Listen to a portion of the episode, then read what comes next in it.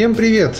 Вы слушаете второй выпуск исторического подкаста «Баскетбол сквозь время», в котором мы, а именно э, я, Максим Гореев и Егор Бабко, Привет, друзья! Вспоминаем различные команды, различных игроков, тренеров, функционеров и прочее, как бы говорил Леонид Парфенов, события, явления и факты из истории э, Национальной баскетбольной ассоциации.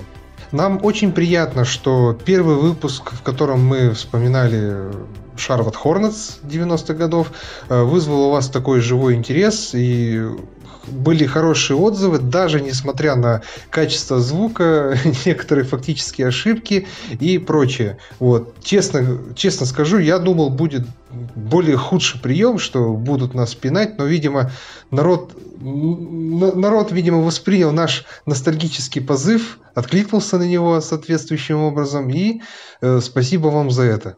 Э, решили мы записать э, выпуск о еще одной команде, более крутой, наверное, чем Шарлот э, в указанный период времени, а именно о Нью-Йорк Никс 90-х годов.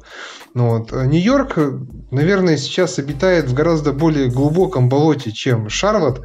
Ну, хотя, я не знаю, это занятие сомнительное, на мой взгляд, на мой взгляд мерить глубину болота в, в НБА. Никс в 90-е годы были настоящим контендером. Если для Шарлот, для молодой команды Хорнетс э, был Э, выход в плей-офф был уже, собственно, за успех. И второй, первый раунд э, игры на выбывание они преодолевали всего лишь несколько раз. То для Никс, для Никс выход в плей-офф был уже, можно сказать, на автомате. Был уже по умолчанию. Нью-Йорк тогда два раза за десятилетие успел поиграть в финале. И скажем так, остался, остался в истории как одна из самых сильных и заметных команд э, лиги в 90-е годы. Я думаю, Егор, ты со мной согласен. Безусловно, безусловно, особенно, да, вот сейчас будет э, причина поговорить почему, э, но да, это одна, я бы даже сказал, из команд, которая во многом символизировала эту эпоху 90-х и то, что принято представлять, когда мы говорим о баскетболе 90-х. Да-да-да, мы уже говорили в прошлом выпуске, что это была суровая защитная команда. Если встречаться с ней, это означало пройти через, через настоящую мясорубку. Вот. Я не знаю даже, как здесь измерять, кто был круче, кто был жестче. Не знаю, Детройт или Нью-Йорк. Вот. Мне кажется все-таки, что Детройт, потому что все-таки два чемпионства они взяли. Вот. Может быть, Нью-Йорку где-то вот этой самой жесткости и не хватило. Может быть, не хватило какого-то класса. Ну, вот. ну, трудно сказать, это вопрос достаточно спорный.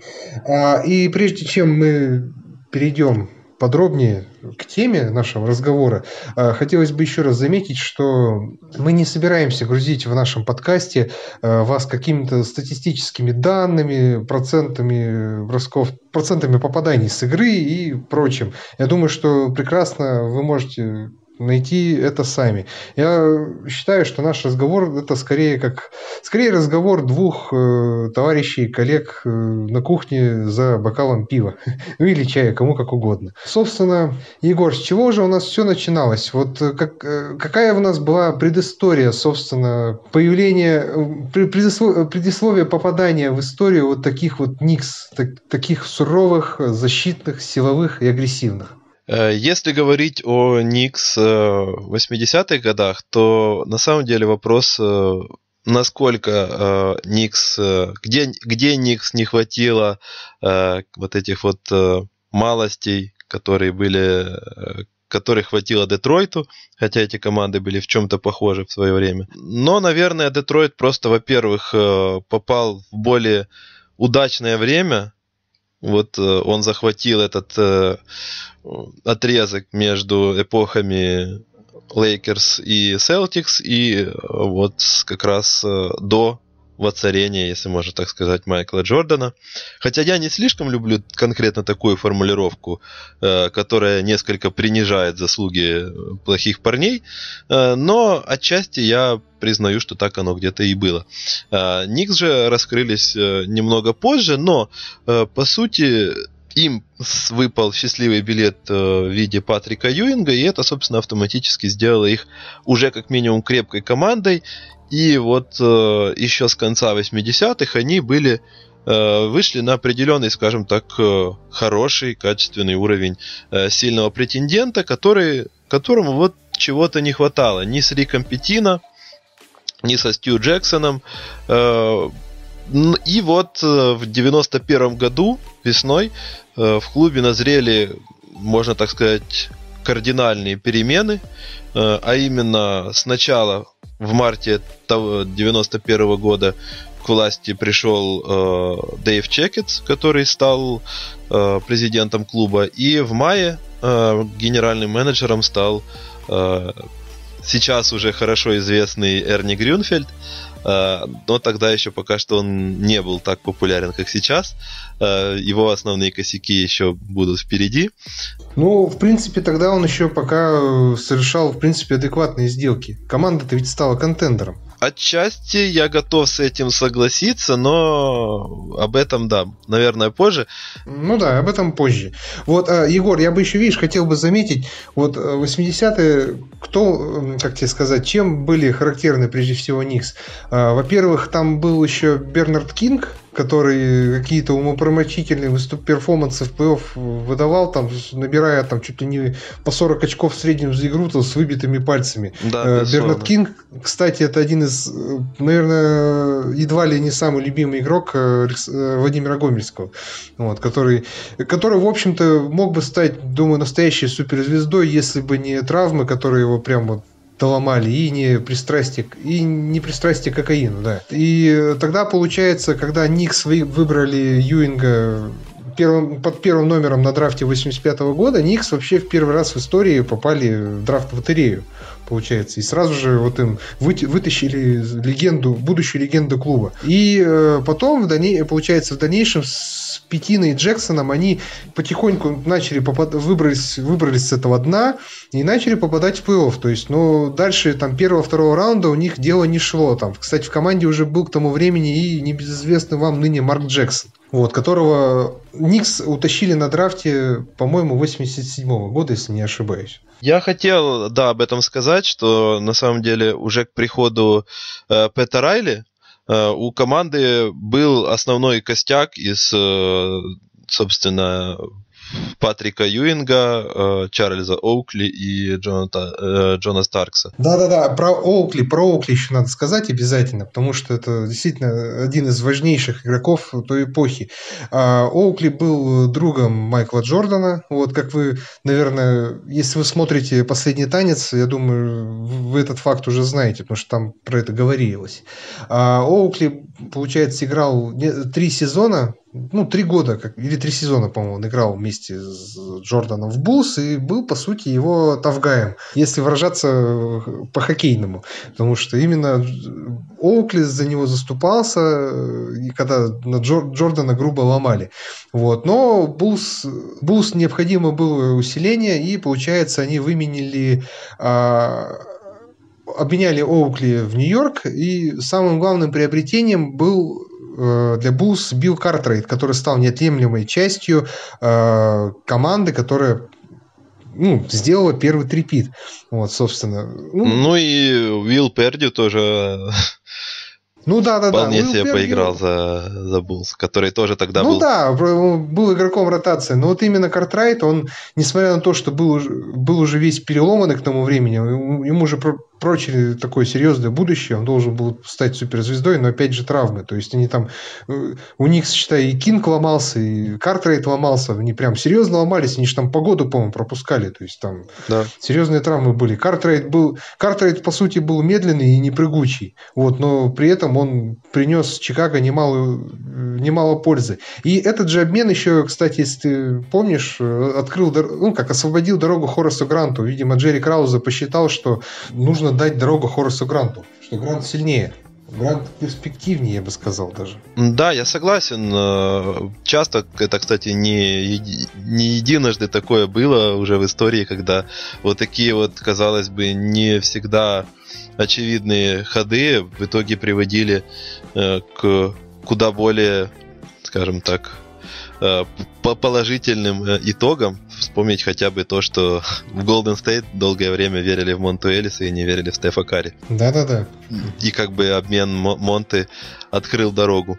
Э, но вот если возвращаться к Нью-Йорку, то да, на самом деле у команды уже был сформирован ну, практически костяк. И что самое интересное, к раз уж мы зацепили немного Рика Петина, который к 91-му уже э, тренировал университет Кентаки, э, то, кстати, он приложил э, руку и э, непосредственно участвовал в появлении самого Райли в Нью-Йорке а именно на тот момент уже сверхуспешный тренер, э, в честь которого в NBA появилось правило Пэта Райли, согласно которому э, тренер не, не может э, тренировать команду на матче всех звезд два года подряд, а, а Пэт Райли в свое время тренировал, если я не ошибаюсь, 8 матчей всех звезд из 9, э, когда возглавлял Лейкерс. Э, Райли тогда отдыхал, но именно с в разговоре с э, Риком Питино э, он промолвился про то, что он хотел бы э, вернуться к тренерской деятельности, а уже Рик Питино через своих знакомых быстренько сообщил своему другу, которого, если не ошибаюсь, звали то ли, не помню имя, но Стэнли Джаффе, точно, который был президентом компании Paramount, которая в том числе входила в, в конгломерат Мэдисон Сквер Гарден. Райли, э, Райли же на тот момент, по-моему, был даже комментатором на NBC. Э, если я не ошибаюсь, да. Он тогда как раз э, в процессе отдыха подрабатывает, ну, не знаю, как это сказать, подрабатывает, вряд ли можно было сказать, но для, да, он в том числе был комментатором. Э, но вот он решил э, вернуться к тренерской деятельности, и, соответственно, в Никс поняли, что э, упускать такой момент нельзя, и, собственно, вот в конце мая, после уже появления в клубе и Чекетса, и Грюнфельда, Пэт Райли был объявлен э, сенсационно тогда, потому что все, весь этот процесс разговора с Петина, э, с, с, далее Петина с, э, с Джеффом, э, он проходил, скажем так, э, втихую между собой и, соответственно, для общественности назначение Пэта Райли в Нью-Йорк... Стоп, подожди, э, вот да. Егор меня вот сейчас прям щелкнул. Ты сказал Стэнли Джефф, да, да, да получается? Да. Это кинопродюсер, насколько я понимаю. Он, вот, знаешь, меня вот осенило. Как раз таки, раз он имел отношение к Paramount, он был продюсером, например, моего любимого фильма «Черный дождь». Кстати, кто, кто не видел, обязательно посмотрите. Это замечательная криминальная драма Ридли Скотта с Майклом Дугласом в главной роли. И, пожалуй, лучший голливудский фильм фильм о японской мафии, Якудзе. Потрясающее кино, которое я могу пересматривать неоднократно. Вот видишь, какие мы находим параллели. Да, вот меня буквально, понимаешь, меня вот буквально прямо сейчас вот щелкнуло, осенило Стэнли Джафф. Я вот этот вот, э, мне сразу э, в памяти, в голове всплыл голос э, переводчика Андрея Гаврилова переводе которого я обязательно смотрю «Черный дождь». Фильм производства Джеффа Лансинга. вот. И я сразу вот вспомнил, меня осенило. Представляешь? Как я уже сказал, на тот момент Paramount был в одном, скажем так, конгломерате с Никс, и, соответственно, поддерживали тесные связи руководства клубов, и, соответственно, именно при таких вот э, оригинальных обстоятельствах э, Райли э, появился в клубе, э, которому неожиданно, наверное, скорее всего, э, но вот поставил совершенно другой баскетбол, нежели, я бы сказал, даже радикально э, другой баскетбол, если сравнивать с Лейкерс эпохи, эпохи шоу-тайма. Вот, наверное, ты лучше расскажешь э, о непосредственно о первых вот э, годах Райли в Никс. Ну да, Пэт Райли стал тренером Никс, получается, 31 мая 91 года. Вот. И здесь действительно неожиданно получилось. Ведь э, что мы помним о Лейкерс Мэджика Джонсона и Пэта Райли? Это гламур, это быстрые, быстрые отрывы, шоу-тайм так называемый, вообще достаточно зрелищный и красивый баскетбол. Ну, вот, как, как мы прекрасно помним. Вот. В Нью-Йорке, конечно, можно было ожидать несколько схожего, ведь тоже большое яблоко, Мэдисон Сквер Гарден бушующий, э, куча звезд на трибунах. Вот. Как бы народ, в принципе, тоже жаждет зрелища, жаждет э, такой атакующий, атакующего баскетбола. Но вместо этого Райли поставил Никс действительно радикально отличающийся баскетбол, э, навязал команде силовой оборонительный стиль. Э, Никс тех, тех лет были, наверное, едва ли не самой медленной командой. То есть вы представляете, вот как это звучит, то есть какой был баскетбол в 90-е, и Никс тех лет были при этом самой медленной командой. Ну, я бы, конечно, не назвал это прям вот откровенной мясорубкой, но... Мясорубка будет позже, прошу прощения, вклинись немножко. Да-да-да-да да.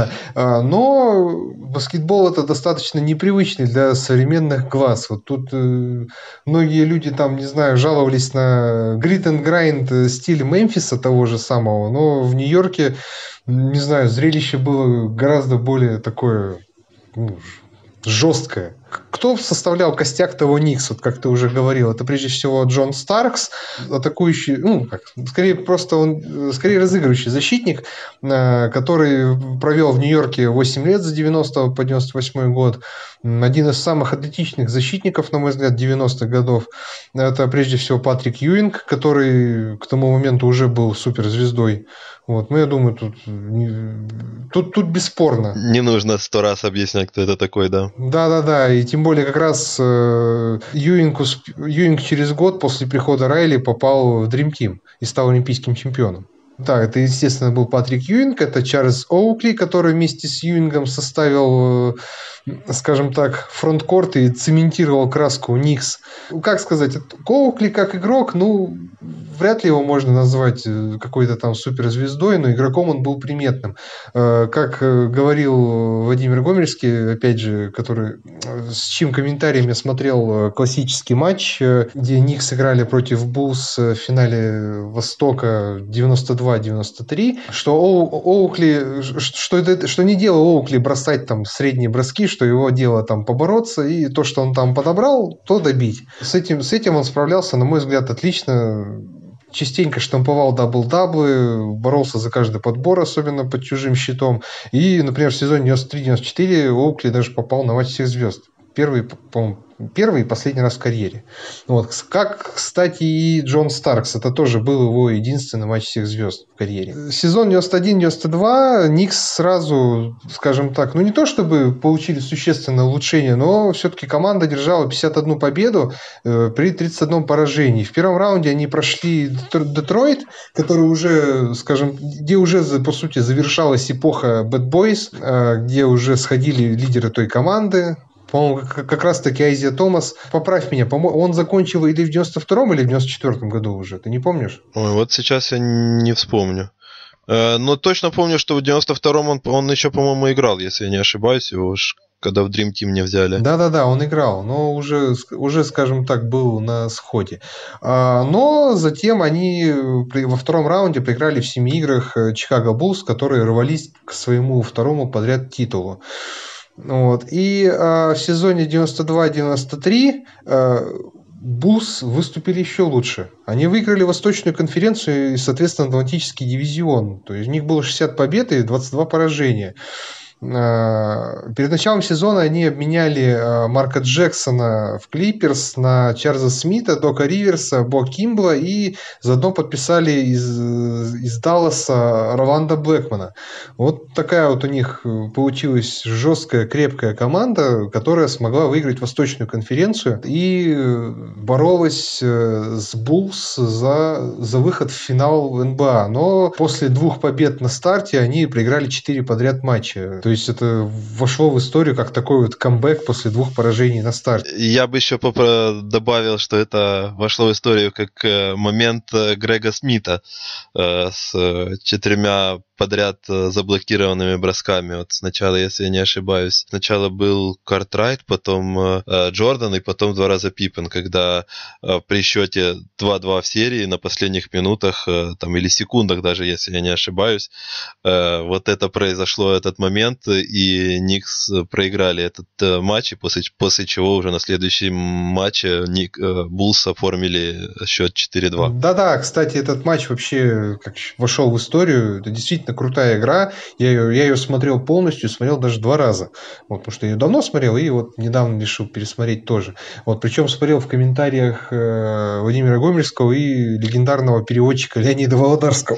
Игра действительно, она смотрелась круто даже вот по нынешним меркам. Действительно зрелищная, динамичная, напряженная, настоящий матч плей-офф с суперзвездами НБА.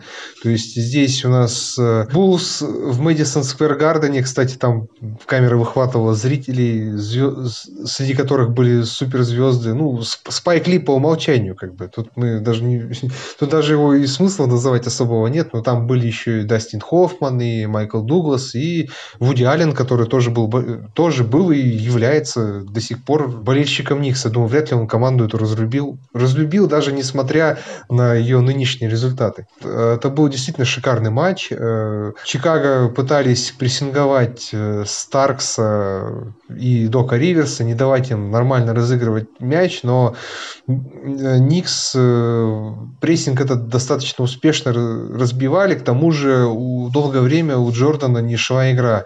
То есть Джордану тяжело давались набранные очки, на нем часто сдваивались, под щитом его ждали Оукли, Юинг и еще был такой легкий форвард, как Чарльз Смит который, в принципе, пришел из Клиперс уже как готовая суперзвезда, набирая по 20 очков и собирая по 10 подборов. Я бы еще, извини, сказал бы, что э, вот вся, все эти старания Райли по защите от Джордана, они даже потом э, отдельно Майкл будет о них упоминать при включении в зал славы. Э, про вот этот вот э, отряд, как э, позже их назовут Джордан э, Стопперс во главе с э, Старксом. И вот э, а тому же Юингу и Оукли, которые, как э, ты уже сказал в начале, были в отличных отношениях э, с Майклом, а Райли тогда как да, раз... Да-да-да, они были друзьями хорошими. Да, они, он запрещал им общаться с Майклом э, и даже подсовывал самому Джордану под дверь угрожающие записки. Ну, в борьбе, в, в борьбе все средства хороши. Да, я вот к этому хотел сказать, что на тот момент Райли сразу же подошел к этому вопросу вопросу именно вот с позиции настоящей натаскивания на Джордана. Поэтому неудивительно, что вот у Майкла были существенные проблемы с, с прохождением защиты Нью-Йорка. Но это в итоге не сильно помогло, да. Ну вот в том самом пятом матче, да, Джордан, он больше, конечно, ассистировал партнерам, то есть он там уже в начале четвертой четверти у него уже был дабл-дабл из очков и передач, все-таки очки Майкл набирал.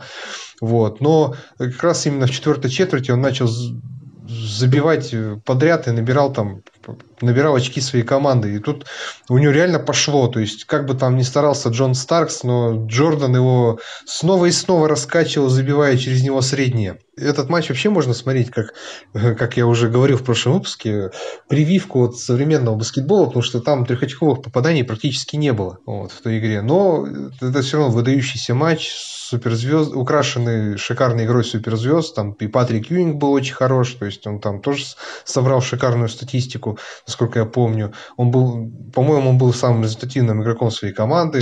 Э, и Билл Картрайт с ним вроде бы поначалу справлялся, но потом уже никто ничего с Юингом поделать не мог, потому что вот эти все его фирменные броски с отклонением и с разворота Патрик укладывал ну, пачками. В этом матче, кстати, был еще уникальное уникальный момент. Патрик забил треху. Просто вот его в одном моменте да, его оставили одного на дуге, он бросил, попал эту треху, и как не надо было слышать, как э, на это отреагировали Гомельский, Володарский, особенно Леонид, Леонид Вениаминович. Это было, правда, очень забавно. Но э, Майкл стал преградой на пути Никс в этом сезоне.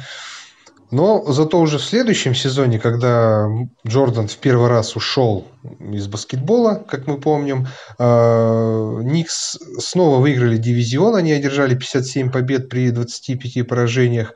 Пожалуй, у этой команды вот именно в этом сезоне были самые был самый, наверное, главный, самый удачный шанс на... Ну, удачный, конечно, это я плохо выразился. Ну, иначе говоря, да, их считали главными претендентами на замещение трона, если можно так выразиться, наверное. Самый был главный шанс у них э, вот именно в истории этой команды на выигрыш чемпионского титула. Как раз-таки вот Джордан ушел, и по сути, кто, как главной преградой для них оставался Хаким Ладживон, вот, по сути, который, э, наверное, лучше всех распорядился вот этим самым неожиданно открывшимся чемпионским окном. Вот. В тот сезон, э, в то, именно в том плей-офф, э, Никс, кстати, сыграли 25 матчей. Это был рекорд НБА, который в дальнейшем побил только Бостон Селтикс, э, тот самый чемпионский 2008 года, сыграв 26 игр. Вот, под руководством, как мы помним, Дока Риверса, который был в том Нью-Йорке в том сезоне, но, по сути, он толком-то не, не сыграл, потому что он большую часть матча он пропустил из-за травмы. И как раз на его замену Никс из Далласа выменили Дерека Харпера, которого вы, наверное, ну, фанаты Далласа могут помнить, как могут знать, как комментатора игр, скажем так, в их местной кабельной сети. Там, по-моему, как же там, ну, на, на, на местном отделении канала Fox. Дерек Харпер, он не то чтобы легенда Далласа, но игрок действительно запоминающийся, и все-таки Джерси его подняли под своды арены 2018 году. Э, Дерек Харпер как раз заменил, э, заменил Дока Риверса в составе Никс. И какие вот все-таки моменты можно вы вспомнить в этом плей-офф? Ну, прежде всего, это э, невероятное рубилово э, с Индианой Пейсерс в финале Востока. Я бы еще добавил, извини, прежде чем перейти... А, да-да-да-да-да-да-да, я, я, я понял тебя, Егор, я понял тебя, Егор. Прежде всего, во втором раунде было ярчайшее противостояние с Чикаго Буллс, э, которые играли, по сути, первый свой сезон без Майкла Джордана. Э, в составе Чикаго это как раз по полной программе раскрылся Скотти Пиппин в качестве лидера команды. Вот. И здесь, на самом деле, на мой взгляд, один из, тоже один из главных моментов э, в истории «А если бы?». А, потому что здесь вот именно был спорный момент, когда в пятом матче свистнули достаточно спорный фол Скотти Пиппину, Нью-Йорк выиграл и затем выиграл, а, а, по сути, вот это противостояние в семи матчах. Вот, но если бы Чикаго прошли дальше, вот что было бы, что было бы вообще с баскетболом? Вернулся ли бы Майкл Джордан? То есть увидели мы, увидели бы мы второй трипит? Я думаю, здесь можно долго гадать. Я соглашусь, э, безусловно, что э, вот попади, точнее, не дай тогда Скотти Пиппену эти фолы на Хуберте Дэвисе, э, все могло бы действительно развернуться совершенно в другую сторону. И я бы еще добавил, э, что вот э, Хуберт Дэвис на самом деле тоже весьма занимательный персонаж. Он был одним из я бы так сказал, первых э, таких профильных шутеров в NBA, наравне, наверное, со, со старшим Карри. Э, потому что вот в 80-е, там, в начале 90-х э, трехочковые это было скорее роскошь, которую могли себе позволить э, там суперзвезды вроде того же там Лэри Бёрда или еще кого-то, кто мог бы, в принципе, просто по статусу заниматься там швырянием этих бросков. А вот э, Хубер Дэвис был одним из э, вот первых вот таких вот прообразов э, Кайлов Корверов, э, который сейчас есть практически в каждой команде. Э, но вот так, тогда, наверное, был его момент славы с, э, с, в этой истории со Скотти Пиппеном. Ну, знаешь, э, Дэвис, я думаю, что мог бы... у него мог бы случиться момент славы несколько позднее в этом же плей-офф, если бы Пэт Райли, э, скажем так, рискнул, рискнул бы его выпустить. Ну, как сделать на него большую ставку, что ли, в финале. Но до этого мы еще дойдем.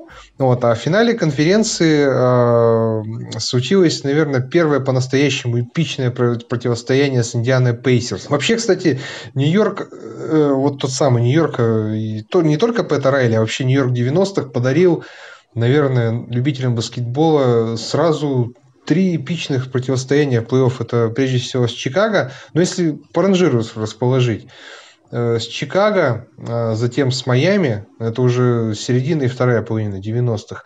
Ну и э, я думаю, что с Индианой было более эпичное противостояние, поскольку с 93 по 2000 год команды сыграли между собой аж 35 матчей плей-офф. Вот только представьте себе, то есть они практически каждый год попадали друг с другом, и практически всегда это было Рубилово. То есть самый настоящий Рубилово. То есть вот этот самый э, гламурный Нью-Йорк, который находился под, под прицелом прессы и так далее. Но гламурный, конечно, это слишком было круто сказано, потому что команда была далека, далека от какого-либо гламура. То есть она играла в такой вот баскетбол, ну, об этом мы уже говорили, к которому нельзя было это отнести. И провинциальная, провинциальная Индиана, по сути, такая достаточно провинциальная команда, которая ну, росла на наших глазах.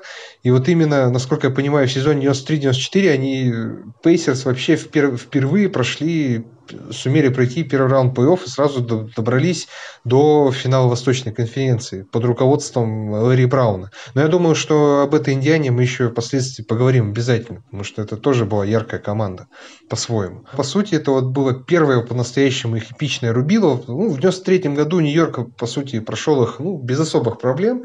Там Реджи Миллер выкладывался по полной программе, там набирал там за, за 20 очков где-то даже и за 30, но этого не хватало. Вот, но в сезоне 93-94 их противостояние растянулось до 7 игр, и в истории осталось, остался пятый матч, который проходил в Мэдисон Сквер Гарден. Вот, и здесь же мы увидели эпохальную дуэль Реджи Миллера и э, Спайка Ли. Ну, дуэль, прежде всего, словесную, как вы можете понять. Э, Реджи в 20, набрал 25 очков в четвертой четверти этого матча, и как раз-таки его очень сильно раззадорил Спайк Ли после одного из трехочковых попаданий Реджи. Они обменялись какими-то там репликами. И в итоге с каждым новым мячом Реджи, даже если он забивал его с линии штрафных, он всегда поворачивал голову налево и всегда смотрел на Спайка Ли в первом ряду.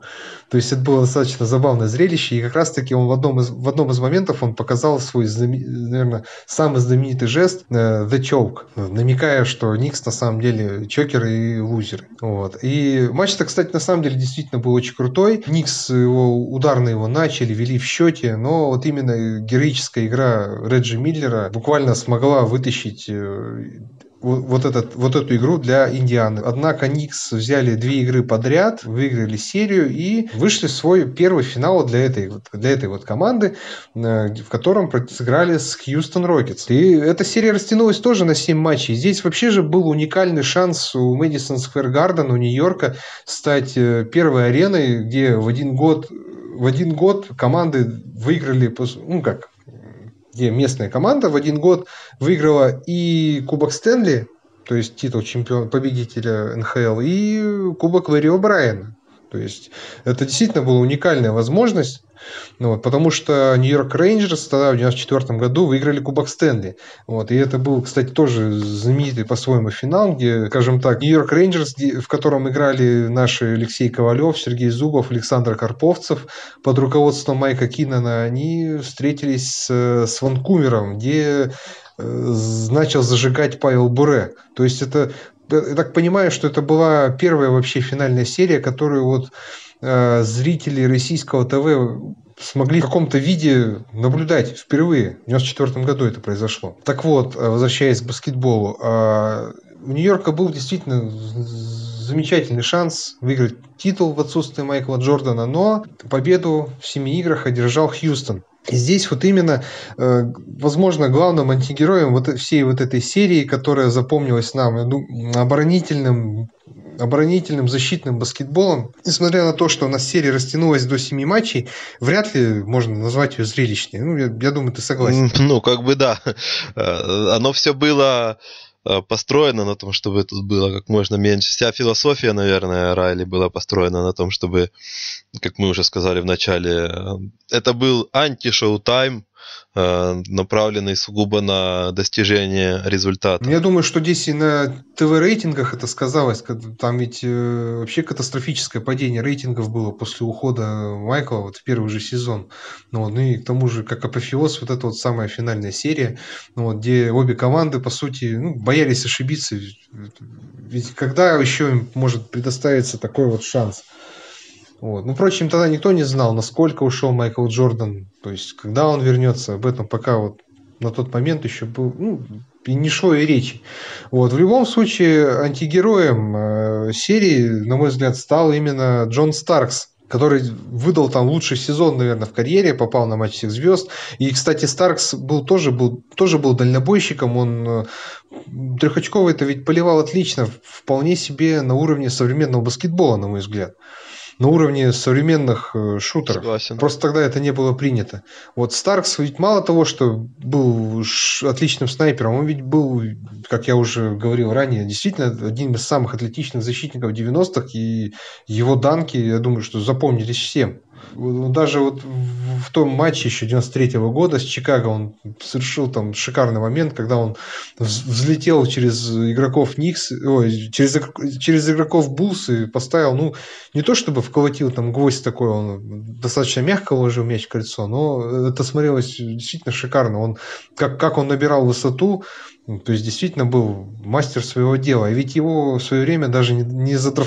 То есть он попал в Никс, э, там на первой же тренировке попытался заданчить через Патрика Юинга, но при этом травмировался. Но э, Старкса все равно взяли в команду, и он стал, по сути, ну, настоящей легендой Никс, э, одним из лучших и самых ярких игроков 90-х.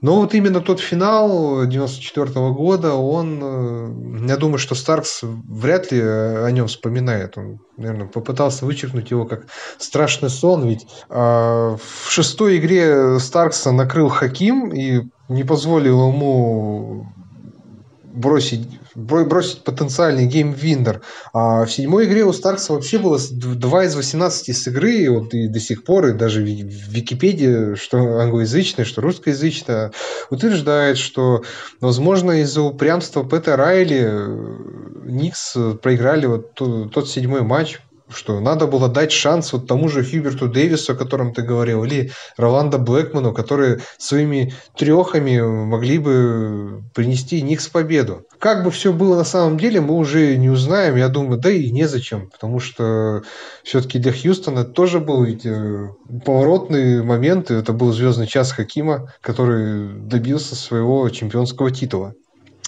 Вот, ну... Я хотел сказать, что вот как раз хотел подойти немножко к э, тому, что ты зацепил э, насчет Джона Старкса, а именно э, вот как мы уже сейчас подойдем, наверное, к этому моменту и непосредственно приближаемся к уходу Пэта Райли из Майами. Впоследствии... Из, из Нью-Йорка. Ой, из, из Нью-Йорка, прошу прощения. Да-да-да. И именно впоследствии многие признавая, признавая все те достижения, которые Пэт Райли э, имел в Большом Яблоке, многие до сих пор э, критикуют больше руководство клуба, нежели самого Райли за отсутствие реально чемпионского титула, поскольку в те времена было принято строить команды не по нынешнему принципу, когда сейчас лига перенасыщена звездами и там, которые формируют э, там тройные угрозы, э, четверные и так далее. Э, тогда основной, основным, э, скажем так, э, форматом была суперзвезда и ее помощник. И вот э, многие критикуют э, до сих пор руководство Никс за то, что они так и не, подош... не, не нашли для Патрика Юинга и для Райли, соответственно, подходящую суперзвезду вторую. Потому что Джон Старкс был скорее третьей звездой по нынешним, вот если говорить о, о нынешних временах, которая вот вынуждена оказалась в роли второй э, скрипки. Э, он был, как ты уже сказал, великолепным защитником, одним из главных э, э, Джордан Стопперов э, 90-х годов, э, одним из, как, скажем так, э, опасность которого признавал сам Майкл и выделял его. Ну и плюс еще, кстати, он, э, плюс еще, кстати, он еще и Реджи Миллера держал постоянно. Не будем об этом забывать. Да, основной, ну, скажем так, один из лучших персональных защитников э, своего поколения. Но, скажем так, э, для такого огромного, скажем так, проекта города, моно, там, мегаполиса, э, огромного рынка.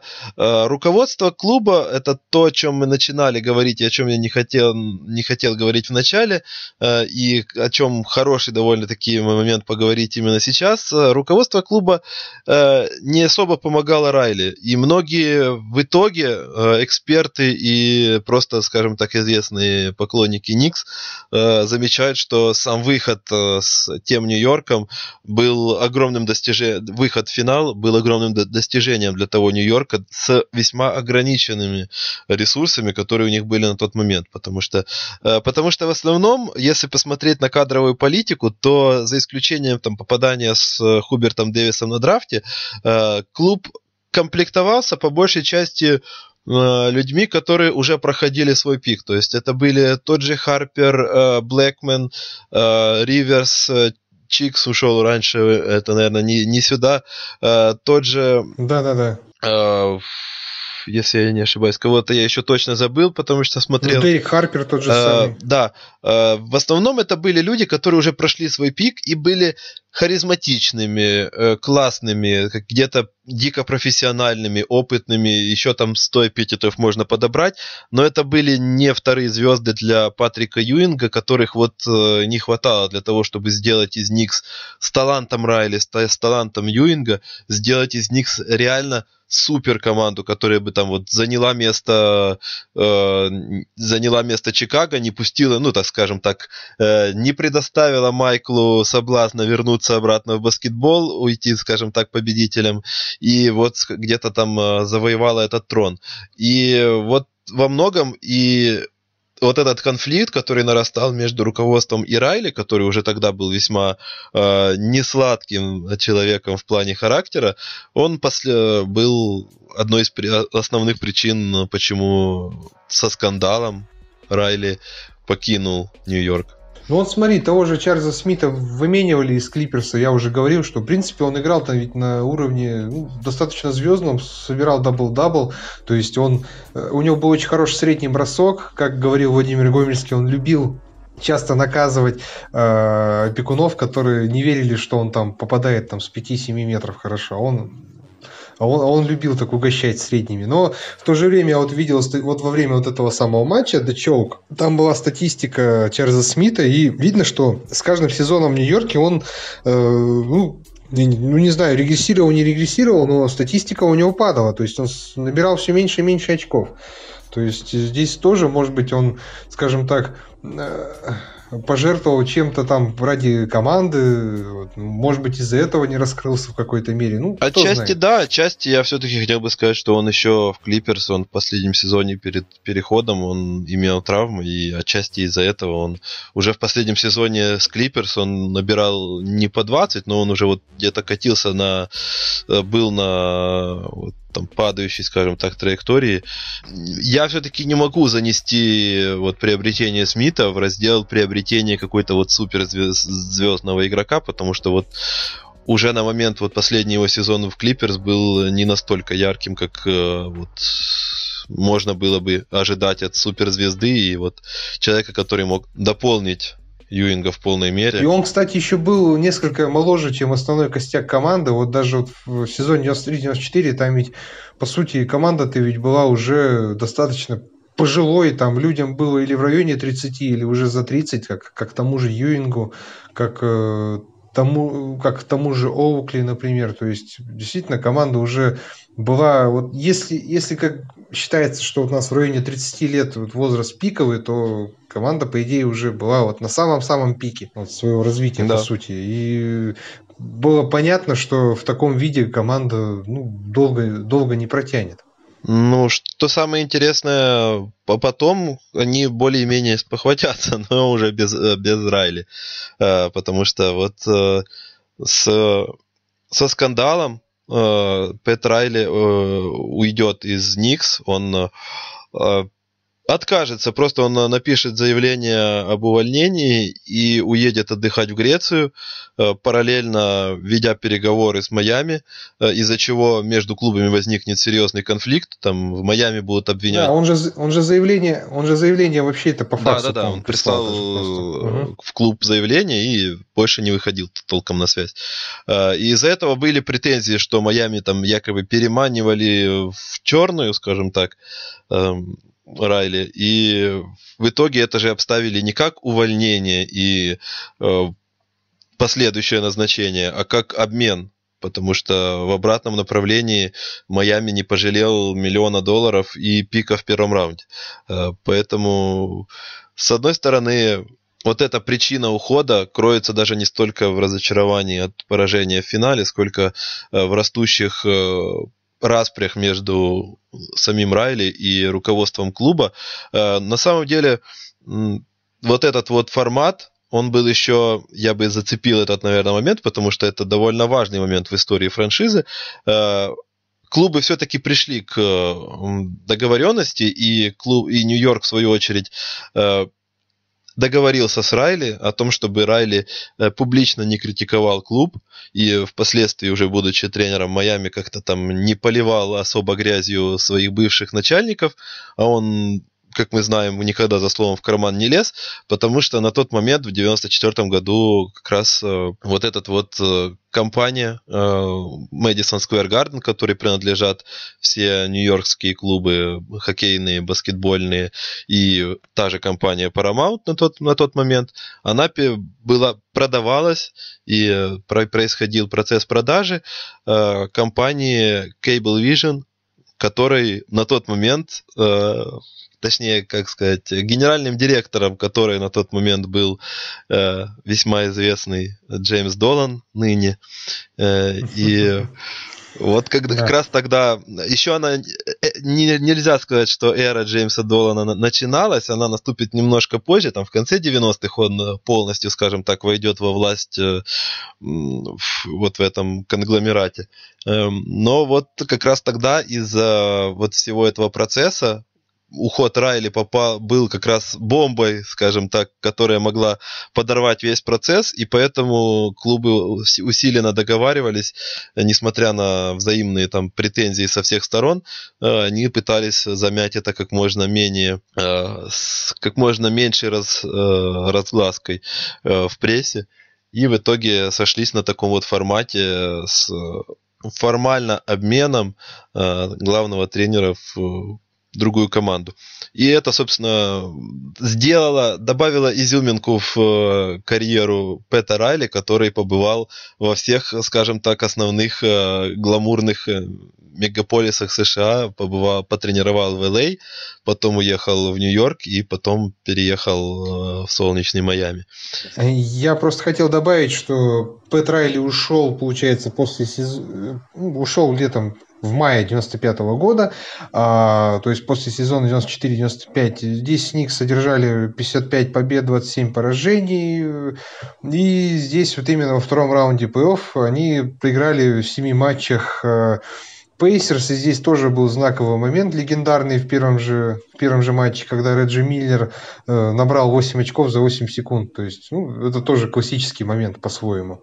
Я думаю, что вы наверняка о нем слышали или читали. Вот. И я бы еще хотел добавить как раз, что Пэту Райли в Майами пообещали полный карт-бланш. То есть он, по сути, не только был главным тренером, но и как генеральным менеджером, насколько я понимаю. Ну, фактически, да, ему дали полный контроль э, над всеми операциями, чего не могли дать в Нью-Йорке где он как раз э, перед самым уходом запросил полномочий фактически э, больше, чем у того же Эрни Грюнфельда, э, на что, собственно, получил отворот-поворот. Угу. То есть э, перевез все свои костюмы от Армании э, на, во Флориду и радовал своим гангстерским стилем э, уже как раз-таки местных болельщиц. Да.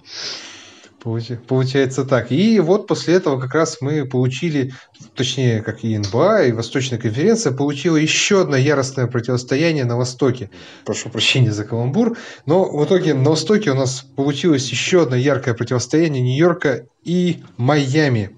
Причем Никс и Хит как Никс и Пейсерс практически каждый год друг на друга попадали в плей-офф, и это всегда было эпично. И, мягко говоря, было похоже больше на борьбу, чем на баскетбол, вот, ну, на мой субъективный взгляд. Но Никс уже на тот момент стали меняться. Вот. А, после ухода Райли они попытались э, поменяться кардинально, э, взяв на, э, на должность главного тренера Дона Нельсона, известного апологета атакующего баскетбола и человека, который, по сути, придумал смолбол, насколько я понимаю. Да, его считают именно, да, тем человеком, который заложил, скажем так, все вот эти основные черты то, что потом превратятся в смолбол. Тогда это был Нелли Бол, но как бы да, позже его, как, как известно, все гениальные задумки, потом кто-то еще более гениальный адаптирует в другом виде. Да, да, не будем, не будем показывать пальцем, как говорится. Но Дон Нельсон, его идеи не прижились э, в Нью-Йорке. Команда еще не отошла от Э, от радикально защитного силового стиля Райли, и в итоге главным тренером Никс стал Джефф Ван Ганди, многолетний ассистент, и по сути он получил первый шанс проявить себя на такой должности, и я считаю, что это у него получилось удачно. И я бы еще сказал, извини, добавлю, uh-huh. что одной из причин, почему Дон Нельсон в итоге, скажем так, краткосрочно настолько проработал в Нью-Йорке, это то, что он рискнул посадить на скамейку самого Джона Старкса, который был любимцем болельщиков, и что, собственно, тут же ополчило э, против него общественность фанатов и, собственно, повлияло на его судьбу, скажем, в клубе. Хотя, конечно, хотя Старкс, э, забегая вперед, так и не вернется в старт и останется в итоге потом еще и будет лучше, лучшим шестым.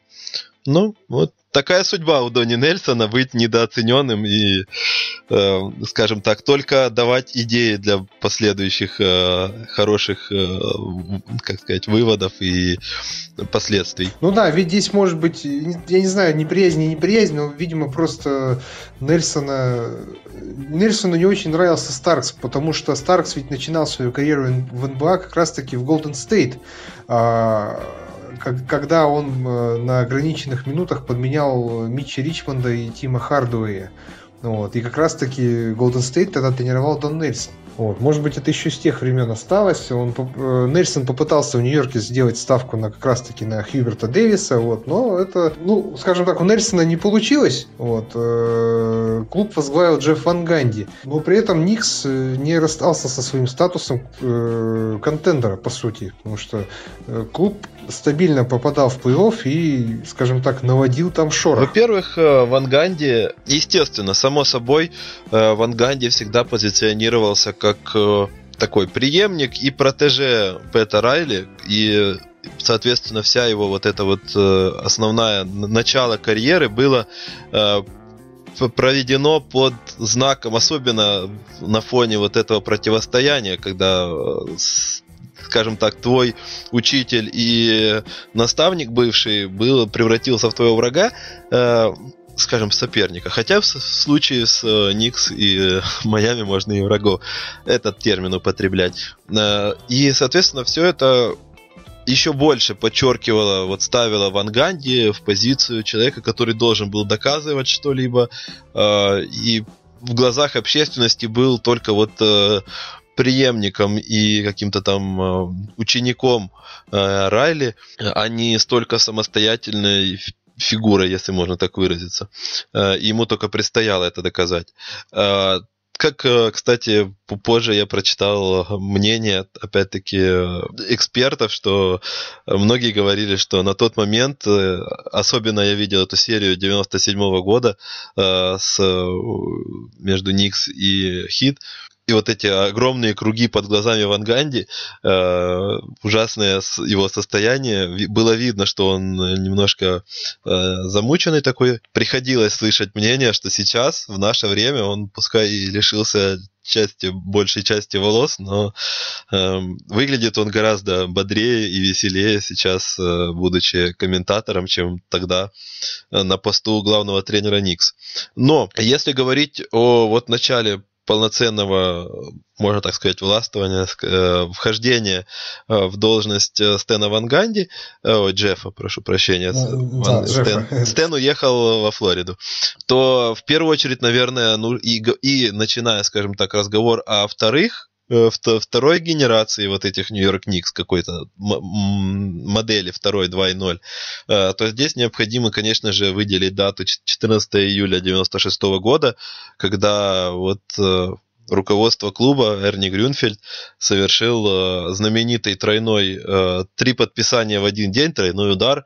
Именно он подписал сначала Криса Чайлса, потом Алана Хьюстона и потом выменял э, Лэри Джонсона на Энтони Мейсона в Шарлотт, о чем мы уже там говорили в предыдущем нашем подкасте. Да, да, да. Кстати, вот мы забыли опять же про Энтони Мейсона упомянуть, который был одной из неотъемлемых э, частей, э, составляющих э, команды Пэта Райли. Энтони Мейсон как раз-таки тоже получал лучшего шестого, насколько я помню. Он точно получал, но я могу, если я не ошибаюсь, он это сделал Э, уже чуть ли не после Ванганди. А, в 95, 94-м, 95-м в Рубру. Ну, это да, это еще все-таки сезон Пэта Райли был. Но Мейсон как раз-таки был важной составляющей той команды и со своим тоже защитным силовым стилем. Тоже, скажем так, пришелся ко двору и пожалуй, был одним из сильнейших игроков Никс, который выходил со скамейки. Я просто хотел, да, я почему я немножко в этом замешкался, потому что в основном, конечно же, отложилось э, в памяти больше как раз то, что раскрылся Мейсон уже после, Ванга, э, после Пэта Райли в большей степени. То есть он, э, когда он начинал раскрываться еще вот перед с э, приходом Пэта. Э, первые сезоны у него у Райли были ну, не самыми, скажем так, э, успешными.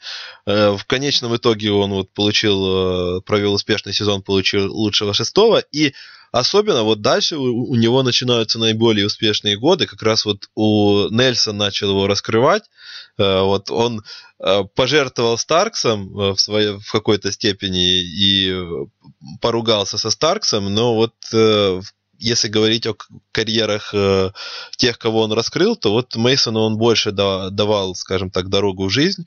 И тогда при э, непосредственно Нельсоне Мейсон начинал в большей степени развиваться, потом уйдет он, э, уедет э, в Шарлот, где непосредственно уже превратится, ну, не, не скажешь в звезду, но мы вот обсуждали в прошлом подкасте э, одного из, скажем так, культовых персонажей из разряда тех, кто круто очень выглядел бы в наше время и где-то был недооценен в те времена. Ну, по сути, видишь, Гринфильд заполучил ведь троих игроков, которые стали, ну, скажем так, важнейшими важнейшими баскетболистами для Никс вот в ближайшие годы. Да, но это случилось уже после ухода Пэта Райли. То есть, как бы тут, знаешь, плюс-минус э, получается непонятно конкретно, что дает, э, э, скажем так, больше что, что, что, что перевешивает? С одной стороны, конечно, да, э, Никс э, сумели перестроиться в какой-то степени, и даже,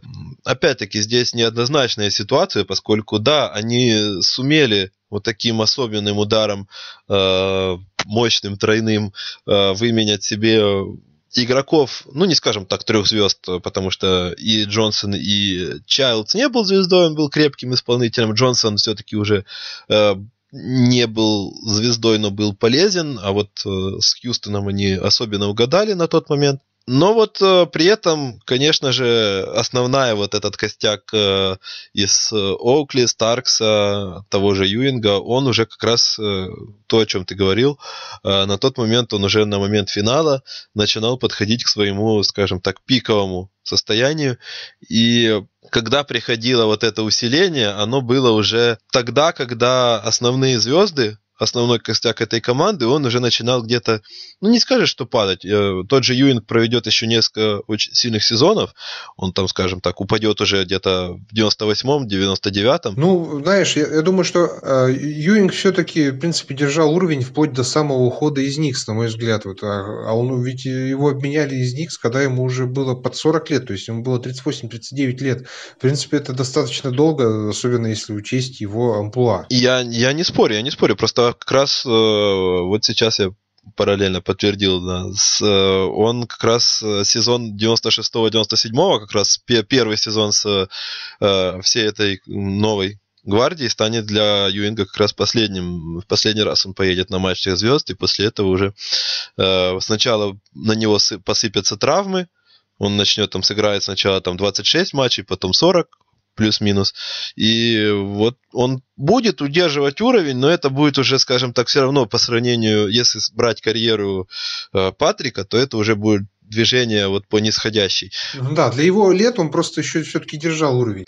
Да, без, безусловно. Я, не, я не был пассажиром, да. Мы потом еще, да, еще зацепим то, что как бы команда получилась все равно очень крепкая, но как бы если оценивать непосредственно работу генерального менеджера, то он эм, со, совершил правильный ход и, наверное, успешный ход, но вот не в то время, и это, это нужно было сделать где-то, где-то раньше, э, вот такое попадание сделать. И где-то вот сейчас э, это было уже поздновато. Но, тем не менее, Джефф Ван Ганди э, сумел построить и как сказать, даже не скажешь, что он построил. Я вот сейчас одергиваю себя на слове. Продолжая вот эту тему с тем, что Ван Ганди был скорее вот таким вот протеже Райли, он как раз отказался от вот этих вот Никс попробовали радикальную пере, перестройку с э, Нельсоном, с его ярким баскетболом. И, а вот Ван Ганди, он как раз вернулся к тому, что э, проповедовал Райли. Он построил, опять-таки, извините за слово, построил, э, он воссоздал э, ту же команду в тех же условиях, э, такую же вот боевую э, сумасшедшую где-то э, банду, которая вот в будущем прославится и в истории, наверное, останется, как э, в основном своими противостояниями с, с Майами, а там, скажем так, даже без э, Ванганди и э, Райли было много э, терок э, и, скажем так, переплетений между клубами, если вспоминать и то, что помощником у Райли был второй брат Ван Ганди, про то, что оба центровых в этих командах были из Джорджтауна, Юинг и Морнинг. Да. Они дружили, э, были друзьями, а вот Лэри Джонсон и Морнинг тоже играли в одной команде, но друзьями их назвать было нельзя. Э, и вот таких вот э, переплетений там на самом деле было куча, которые прибавляли этому противостоянию э, какого-то особого особой изюминки, наверное, э, и особой принципиальности, э, и которая вот судьба, наверное, так складывалась, которая еще и э, постоянно сводила их вместе по сеткам плей-офф. Вот так вот получилось, что мы в итоге одержали, ну не одержали, получили одно из самых запоминающихся, наверное, противостояний наверное, даже в истории, я не побоюсь этого слова, среди команд, наверное, которые не были чемпионами если так говорить, то понятное дело, Лейкерс там и Селтикс это 80-х, это особый уровень противостояния, когда там разыгрывалось каждый год чемпионство. Но вот если говорить о культовых противостояниях, которые там, ну, не, не, не велась речь, допустим, о чемпионстве, э, но вот то, то это, безусловно, одно из них. Ну вот видишь, э, как тебе сказать, в, в, в, плане, в плане борьбы, да, накала, напряжения, нервов, но в, в плане игры это достаточно спорное все было, потому что там счета были такие, как я уже говорил, как в европейском баскетболе, то есть там такой баскетбол был агрессивный, защитный, силовой с обеих сторон, и скажем так, на мой взгляд, это зрелище было еще гораздо более гораздо более ужасное, чем, например, игры там Нью-Йорка с Индианой или вот этот, вот этот самый финал с Хьюстоном. Я согласен. Ну, понимаешь, тут тут именно все было построено на э, ненависти. На, на ненависти. Именно да, то есть на ненависти. Тут не было даже каких-то э, разговоров о том, что это там, знаешь, как э, это игра, но там, это мы профессионалы э, и все такое. Нет, это было в прямом смысле, это была ненависть друг к другу. Игроки э, говорили о том, что они вот прям ненавидят своих оппонентов э, после матчей. Ходили слухи, конечно же, же о том, что о том, что вплоть до того, что Райли настраивал их так э, именно не о борьбе, а именно о устройте драку.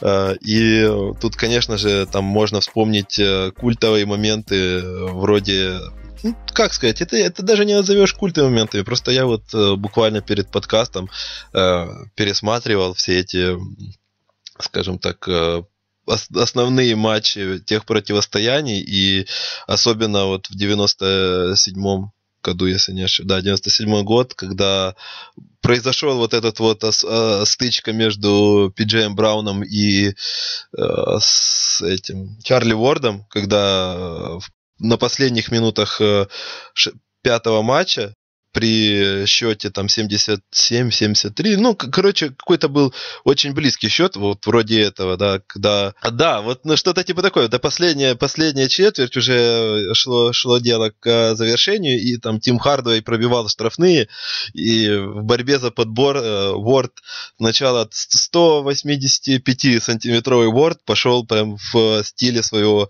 футбольного прошлого в стык с 210 э, там, 7-футовым Джейлом Брауном, и Браун просто взял и как мальчика выкинул Уорда э, на трибуны. И потом, соответственно, произошла вот эта большая драка достаточно, в которую практически э, Никс всей командой тогда держали Патрика Юинга, потому что понимали, что э, как э, я не помню уже кто это был, кто-то, кто сидел с ним на скамейке, впоследствии, ну, рядом с ним в тот момент на скамейке, тот э, вспоминал, что я держал его всеми силами, потом и орал ему на ухо, что ты нам нужен в шестой игре. Все понимали, что если еще и Юинг туда вмешается, то там э, будет дисквалификация и Короче, без Юинга в шестом матче делать было нечего. Так там так и получилось, что Юинг и Алан Хьюстон дисквалифицированы шестой матч. Да. А, Джонсон и Старкс э, были отстранены на игру 7. Вот, а Чарли Уорд тот самый, его, его вообще на оба матча забанили. И в итоге Нью-Йорк ведь вел э, в серии 3-1, но проиграл три матча подряд. Это был второй раунд плей-офф как раз. Да, на самом деле это э, интересно. Ну, как сказать но с одной стороны, конечно, наверное, если говорить об эстетике какой-то баскетбольной, то да, я, согла... я соглашусь с тем, что это, наверное, несмотрибельное зрелище было в плане непосредственно баскетбола. Но, честно говоря, вот во мне этот, все эти противостояния толкотня между там вот буквально перед этим же моментом удалили Оукли за то, что он э, повздорил с э, Морнингом. Э, вот все это как-то все равно придавало какой-то, знаешь, адреналин. Я вот даже сидел и ощущал этот адреналин какой-то вот нарастающий, знаешь, и напряжение во время этого матча. Не знаю. И сейчас, наверное, просто, во-первых, э, не воспроизвести этот баскетбол. Даже сам Ван Ганди говорит о том, что э, по сути, сами правила сильно изменились в наше время. Если бы вот перенести те, тех Никс э, в 2020 год, то, наверное, тот же Оукли э, играл бы, наверное, из 80 матчей он бы, наверное, наиграл э, матчей 20, потому что он в каждом матче получал бы пятиматчевую дисквалификацию. Поэтому это скорее для меня было интересно посмотреть э, в плане вот какой-то, знаешь, баскетбольного реликта э, того времени. Ну да, да, да, конечно. Вот в, этом качестве это надо смотреть. Да, вот то, о чем постоянно сейчас любят говорить все эти деды, наверное, кстати, Оукли в первую очередь, как самый главный из вот этих дедов, вспоминающих 90-е и рассказывающий о том, как бы они отрывали ноги Стефу Карри, э, то вот, наверное, для тех, кто сталкивался, я уверен, не одна, не, неоднократно с э, вот такими высказываниями баскетболистов из тех времен, но при этом не, не слишком хорошо себе думает, что это вот сказки, которые какие-то, э, и на самом деле все было не так, вот можно посмотреть э, противостояние, пускай, неважно, там, 97-го, 98-го, даже 99-го, хотя там уже на спад шло больше, вот между Никс и, и Хит, и вот представить себе, что вот такая мясорубка действительно была, и все это было в пределах правил, и я действительно удивляюсь э, и представляю себе, что, что бы они действительно сделали с э, звездами нынешними, наверное, вроде того же Стефа Карри, наверное, или Кевина Дюрента. Ну да, видишь, это тот самый, вот помнишь, э, скажем так, тот самый разговор был, когда Golden State побили рекорд Чикаго и начали команды сравнивать, и вот там начали все превозносить Warriors, что они хлопнули бы Bulls 95-96 вот в гипотетическом противостоянии. Да нифига подобного, на мой взгляд.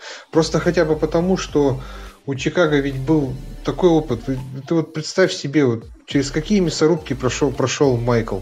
То есть это и Детройт, и Нью-Йорк, то есть и Сиэтл с Гэри Пейтоном. То есть ну, больше всего, конечно, Детройт и Нью-Йорк. Как Джордана ломали, и он через все это прошел, и он это все выдержал. И он стал чемпионом все-таки. То есть там люди были все закаленные, закаленные борьбой были. Вот Golden State тот самый э, времен рекорда. У них же ведь никогда не было вот таких серьезных испытаний, какие, через, через которые прошли Майкл Джордан и его партнеры. Никогда не было. Я согласен. Да, и вот это самое поражение в финале вот э, Леброна, в том самом легендарном эпичном, это по сути, ну вот единственное их такое вот настоящее испытание было. Вот. И чем мне, например, вот как, как тебе сказать, разонравились вот эти, вот эти самые Golden State, что после их победы там в сезоне 14-15, там потом дальнейшего рекорда их, они же стали вести себя, на мой взгляд, вызывающе, начали глумиться то есть, откровенно, то есть вот смотреть на это, ну, на мой взгляд, было неприятно. Вот, а с другой стороны, вы видели, чтобы вот там, не знаю, откровенно глумился бы вот Майкл там при, всей, при всем его трэштоке и так далее даже Родман, я бы не сказал, чтобы он глумился, но он как бы целенаправленно пытался выводить там оппонентов из себя, перетягивал на себя одеяло, но, как тебе сказать, в то же время, ну, ну понтов у них не было. Ну, на мой взгляд, конечно. По, может быть, по нынешним меркам не было, по тем, может быть, было. И я не скажу, конечно, что вот прямо вот в таком... Mm-hmm. На, мой, на мой взгляд, конечно, я согласен с тобой, что меня тоже это немножко раздражает, но я все-таки и, и, и не могу сказать, что э, вот в 90-х ребята были э, более робкие и, сп- и спокойные. Ой, так, конечно, там понтов-то там было больше, да. Понтов было больше, агрессивных людей было больше. Вот. Ну, просто когда вот так вот говорить, что там Golden State там однозначно побьет Чикаго, ну, я не знаю. Ну, ну знаешь, это, это это, это обязательно, как мне кажется, атрибут. Они не могли сказать иначе, потому что, ну, все, все бы сказали, наверное, на их месте то же самое, чтобы вызвать обсуждение. Даже, даже, да, даже в плане трештока, вот э, тот же самый Деннис Родман, я думаю, за пояс себе десяток Дреймондов Гринов заткнет легко. Ну, безусловно. Хотя вот э, ну да, мы, наверное, отвлеклись, наверное, для этого будет еще отдельный. Да, да, да, да, да, да, немножко отвлеклись. Вот это об этом мы поговорим отдельно. Я конечно. просто хотел сказать, что да, вот в дальнейшем последуют э, изменения, в первую очередь, в правилах. Дэвид Стерн начнет активно превращать лигу э, в гораздо более коммерческий проект и попытается всеми силами, правильно выразиться, выжигать из э, лиги вот такие команды, как Никс, как Хит, как до них были Детройт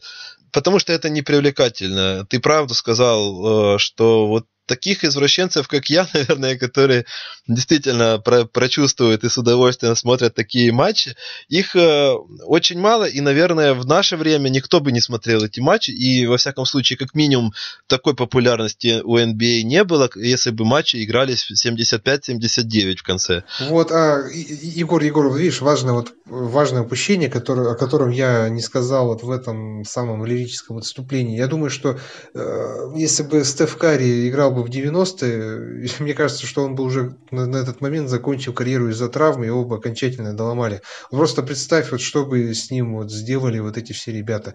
И как, и как бы, например, Стеф проходил бы под кольцо, где возвышается тот же самый Чарльз Оукли, например. Ну да, безусловно, есть... тем более, когда тебе могут э, с размаху заехать в челюсть, и за это им ничего не будет. Это будет не... Даже, может, не всегда даже это может быть фол.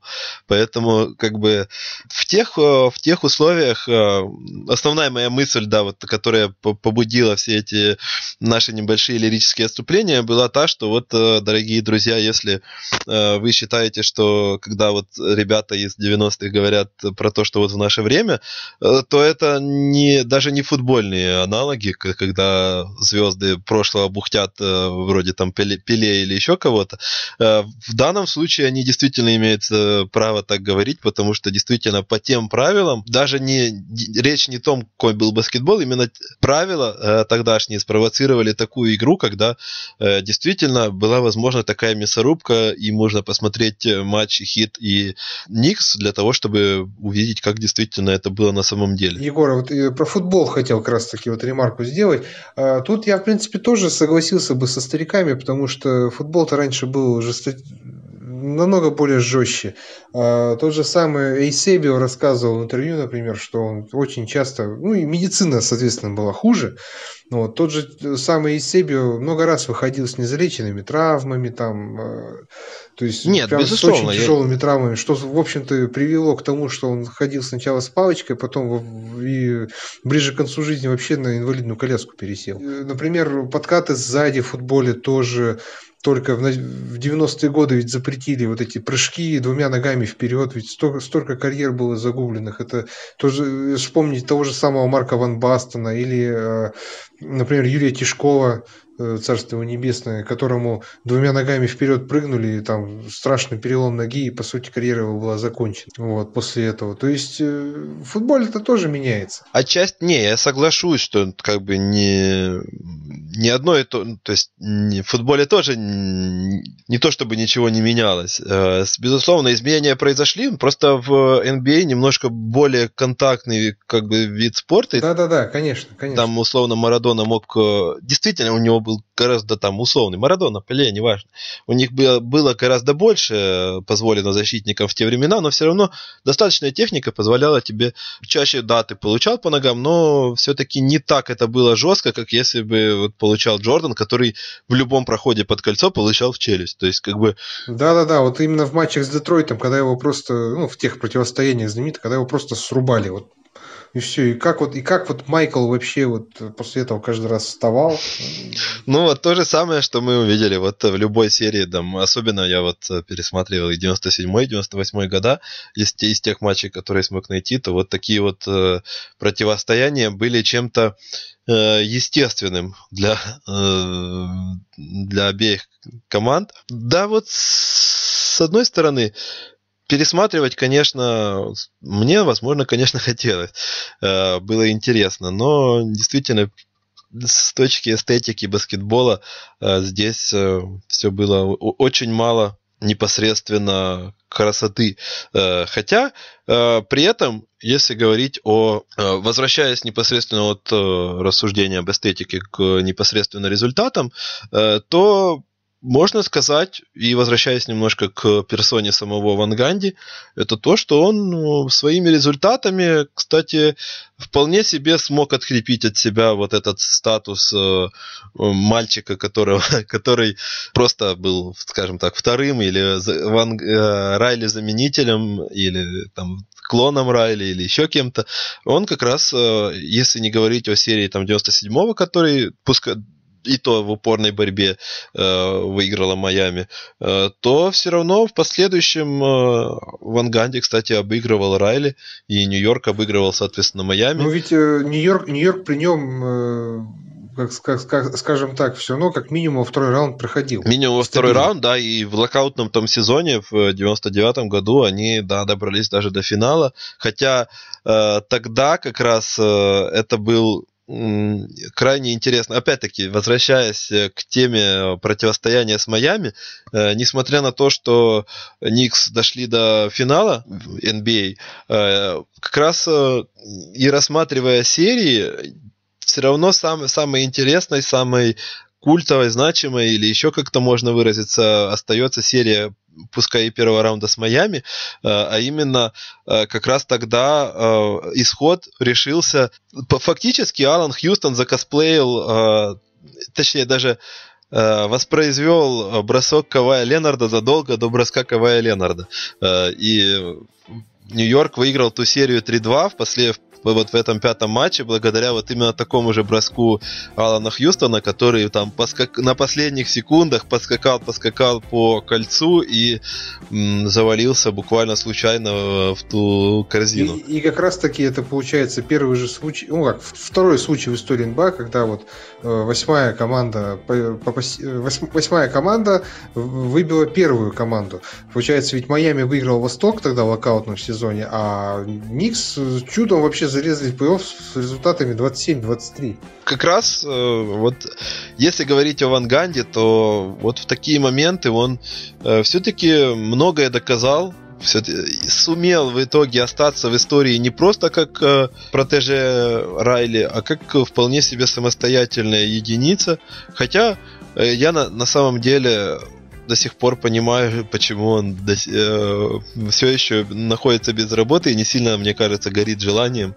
Э, после такого опыта, мне кажется, он действительно, я вернусь к тому, что он сейчас выглядит лучше, чем э, тогда, когда он был тренером, потому что и, наверное, в семье у него тоже все, все радуются. Даже тогда говорили, что, скорее всего, э, когда он приходил на утро с э, огромными мешками под глазами, все понимали, что он всю ночь смотрел э, матчи, отсматривал, готовился и так далее.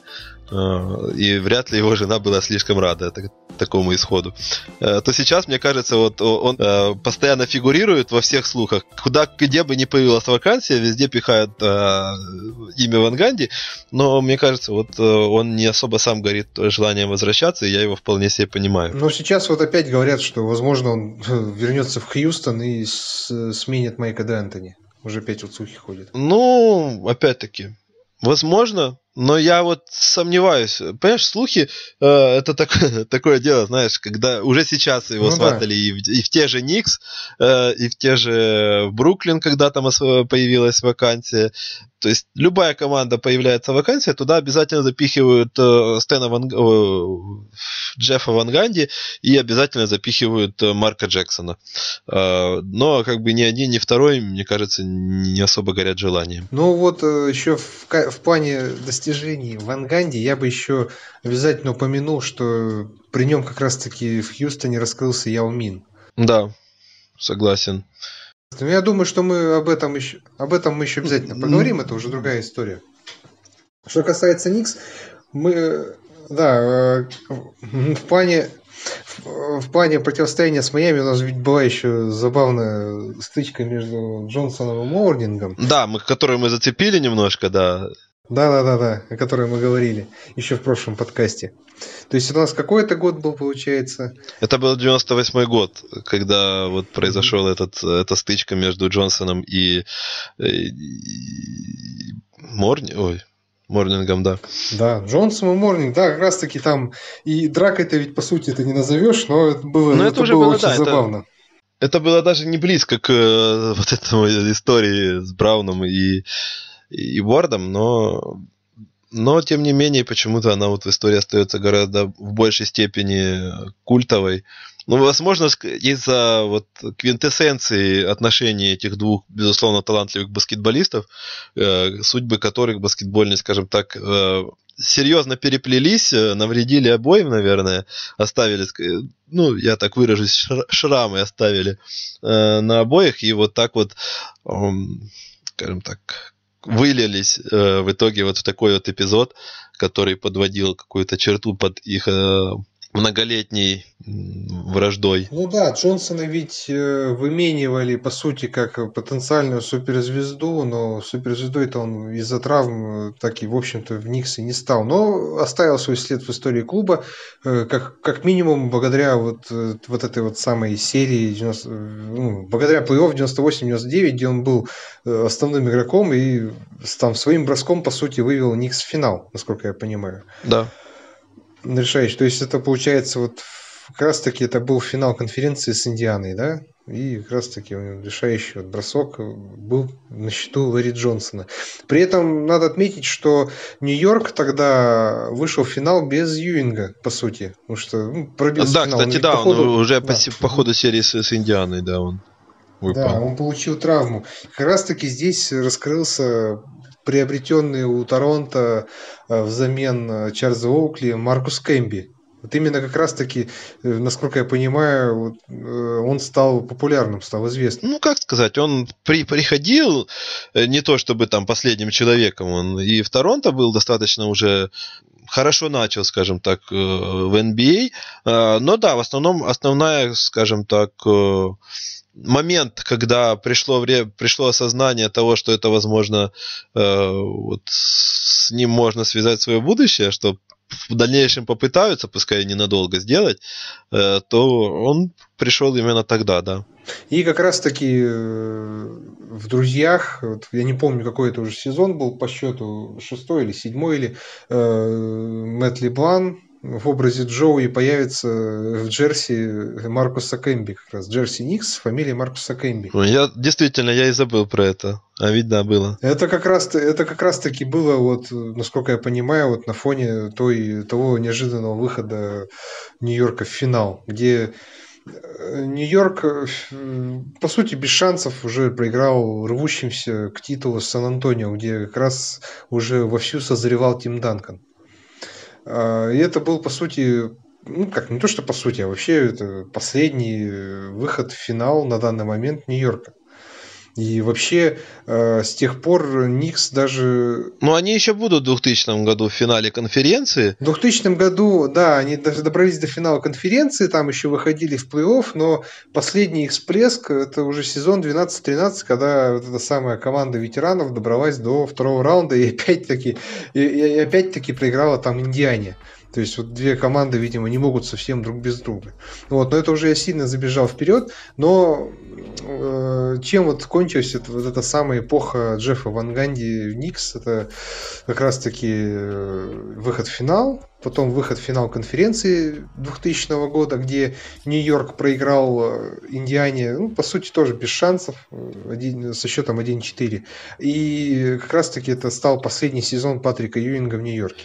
На самом деле, да, и что самое интересное, как раз тогда, в конце, вот заканчивается 90-е, и в истории Никс, наверное, наиболее четко про прочерчена черта между столетиями, а именно вот э, почему-то как-то вот в, начался новый век, и у Никс э, э все как отрезало, и все абсолютно их э, большинство, ну, если мрать там пол полгода в 2000 с их выходом то, конечно, э, все равно 21 век для них э, ознаменуется. Прям с самого начала там начнут эти продления с Аланом Хьюстоном, скандалы со Спрюэлом. Все, все вот это начнется после организованной и э, вот такой вот боевой команды, которой мы привыкли видеть все в 90-х, э, как, как только начнутся 2000-е, у Нью-Йорка начнется все кверх, дно, кверху дном.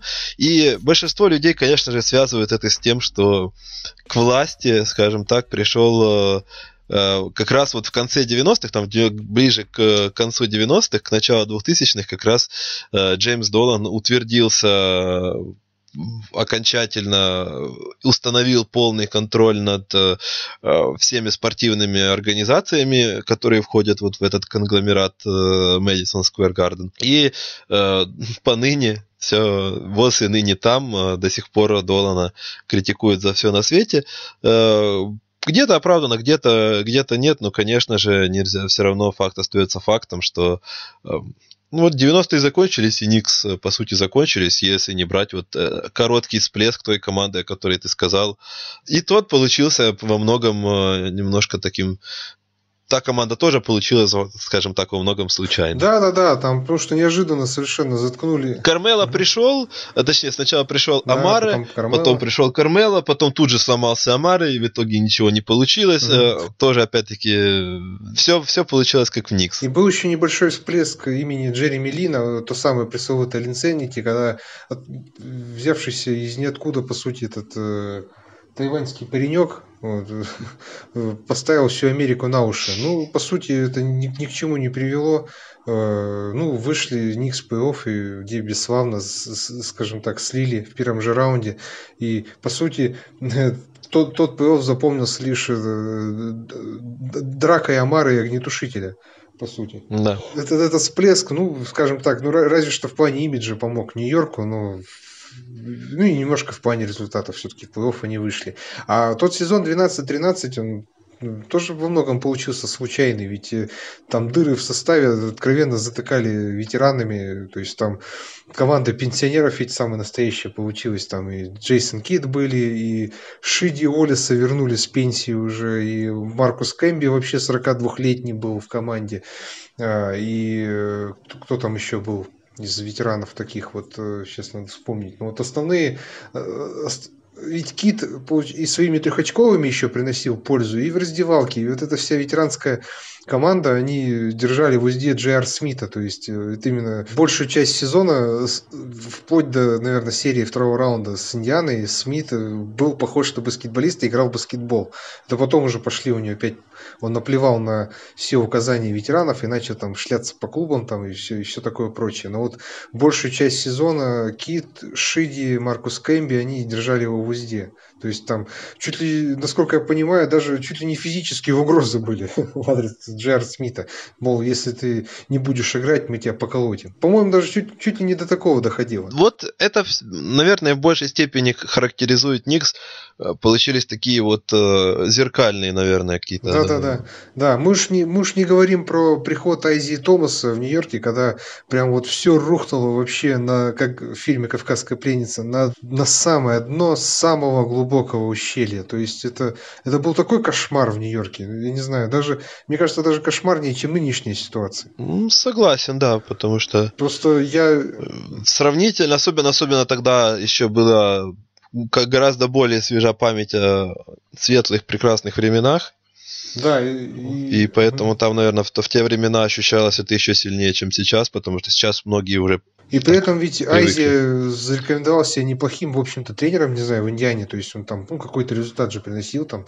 То есть команда-то у них хорошая была. И настолько, я не знаю, ну, такое неадекватное творить вот в клубе, то есть там какие там дикие контракты раздавались, там всякие Эдди Карри, например, там, там э, обмен, э, неадекватные обмены проходили. Я не знаю, там светлых пятен-то почти и не было в тот период, разве что, разве что какой-нибудь Дэвид Ли, например. Ну, это скорее, да, скорее выглядело как исключение из правил, нежели чем как закономерность, как и все последующие, что будет в Нью-Йорке. Да, ну, в общем, э, я думаю, что когда-нибудь, наверное, вот эта практически бесконечная черная полоса в истории Никс все-таки, может быть, закончится. Вот, я не знаю, но все-таки хотелось бы. Потому что ну, нельзя столько времени обитать на самом дне, да еще и к тому же команде с такой богатейшей историей, команде из э, одного из главных вообще мегаполисов э, мира. Нельзя, нельзя. Да еще в такой знаменитой арене, по сути, ну, одна из самых знаменитых а, арен, мне кажется, э, в мире во всех видах спорта, на мой взгляд. Согласен с тобой, тут даже как-то добавить и нечего. Да, нельзя. Я думаю, я думаю, что все-таки когда-нибудь это произойдет, когда ну, я не знаю, может быть, когда Джеймс Долан уйдет из Никс, может быть, это какое-то проклятие Джеймса Долана, потому что, ну, вот эти вот все идиотские скандалы там с, с Вуди Алленом, с Чарльзом Оукли, э, со Спайком Ли, ну, это уже за гранью, я считаю. Ну, нельзя обходиться с людьми, которые так прочно ассоциируются с клубом подобным образом, я считаю. Ну что, я думаю, что пора, закруг... пора закругляться. Э, Все-таки у нас подкаст вышел достаточно длинным, но я думаю, о такой э, команде нельзя говорить буквально в паре слов. Все-таки история Никс в 90-х э, была очень насыщенной и подарила подарила миру, подарила любителям баскетбола много различных противостояний, ярких игроков и я думаю, что немало, э, немало памятных минут. Потому что даже сейчас, когда мы пересматриваем вот эти все легендарные матчи, э, все равно, э, скажем так, в душе находится какой-то отклик. Э, мы даже сейчас, но мы все равно прикасаемся к истории. Даже спустя там почти там, 20, спустя 25-30 лет после того, как эти события происходили, мы все равно прикасаемся к этой истории. И вот это ощущение у нас уже никто не отнимет. Согласен. Да. На мой взгляд. Ну, будем, тогда будем прощаться. А, во-первых, Э, на прощание хотелось бы сказать, что мы ждем ваши положительные отзывы, комментарии. Надеемся, что э, вам понравился наш разговор, и мы будем и дальше вспоминать э, памятные команды. А во-вторых, хотелось бы всех поздравить э, с 75-летием победы в Великой Отечественной войне.